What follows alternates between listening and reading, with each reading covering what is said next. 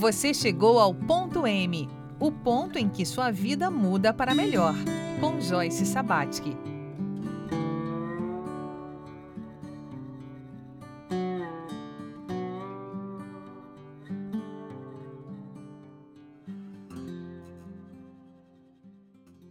Olá, seja muito bem-vindo, seja muito bem-vinda a mais um Ponto M, um programa dedicado a identificar o ponto de mutação na história de vida das pessoas.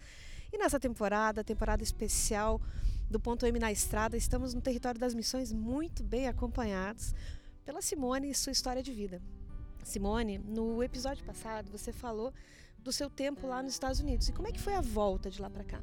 Bom, aí uh, eu era noiva, eu engravidei da, da minha filha.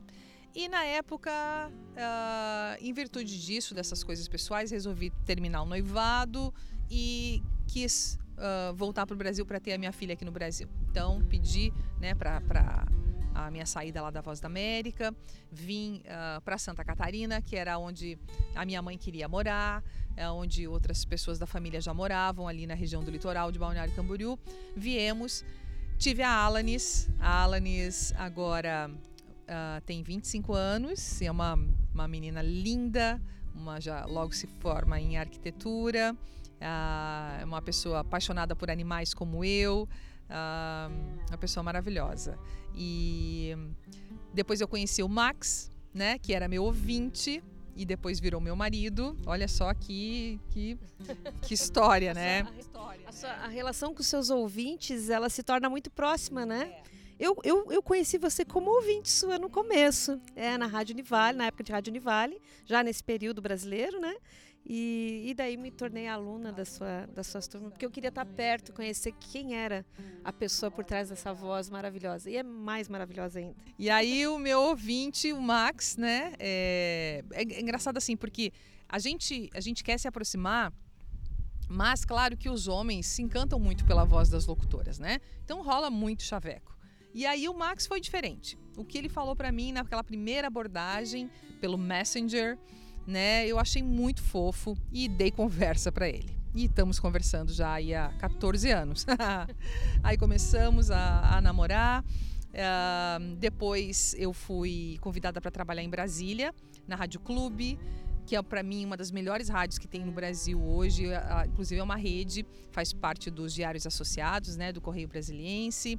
Fui para lá, a Alanis também foi, o Max acabou indo para Brasília, foi onde nós nos casamos e voltamos a morar em Santa Catarina, né, onde eu fui é, vim para trabalhar na Band.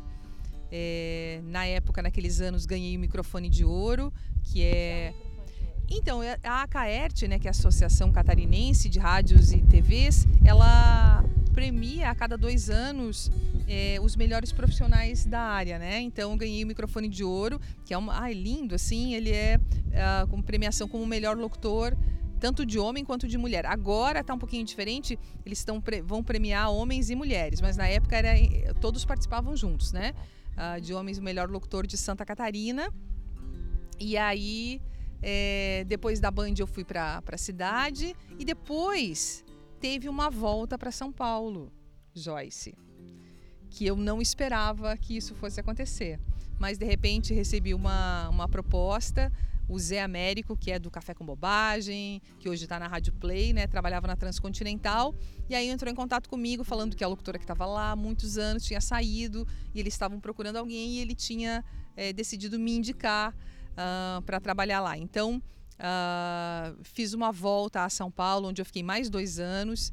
Fiquei um tempo na Transcontinental e depois fui para Antena 1.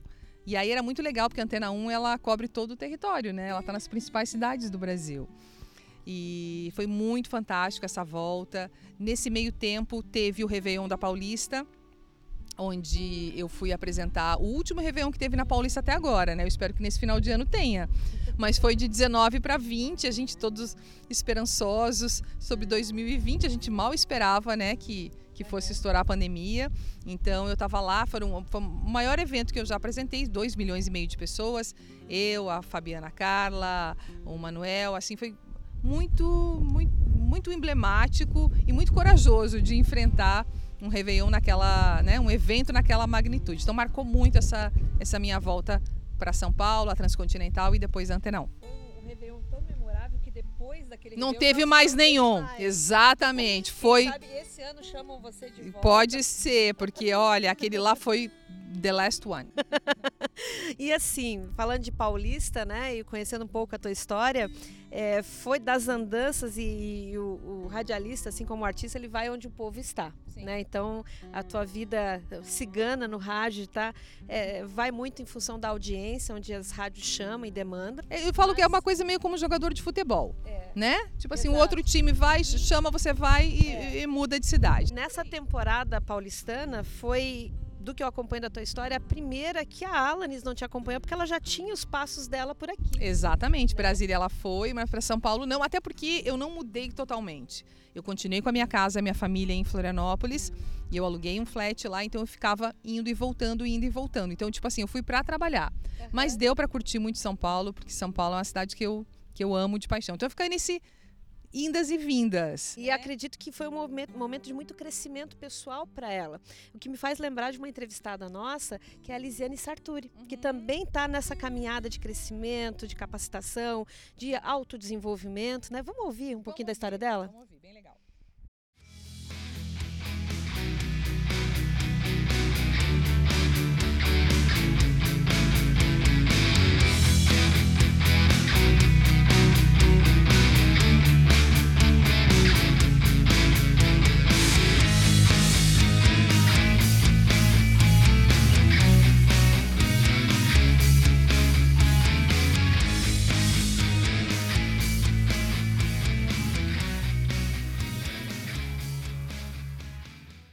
Eu digo que eu sou guria de Uruguaiana, que mora na capital. Ah, comecei a trabalhar muito cedo, porque eu queria comprar um sapato e meus avós moravam com os os avós em Uruguaiana e não tinham condições de comprar. Eu comecei a trabalhar com uns 14 anos. Aí fui estudar, depois logo em seguida fui estudar na Argentina, porque era mais fácil ah, na época. E, ah, me formei cedo em computação, porque eu achei que eu seria, iria ser inovação, né? seria novidade na época. E vim, quando eles faleceram lá em Uruguaiana, eu vim para Porto Alegre.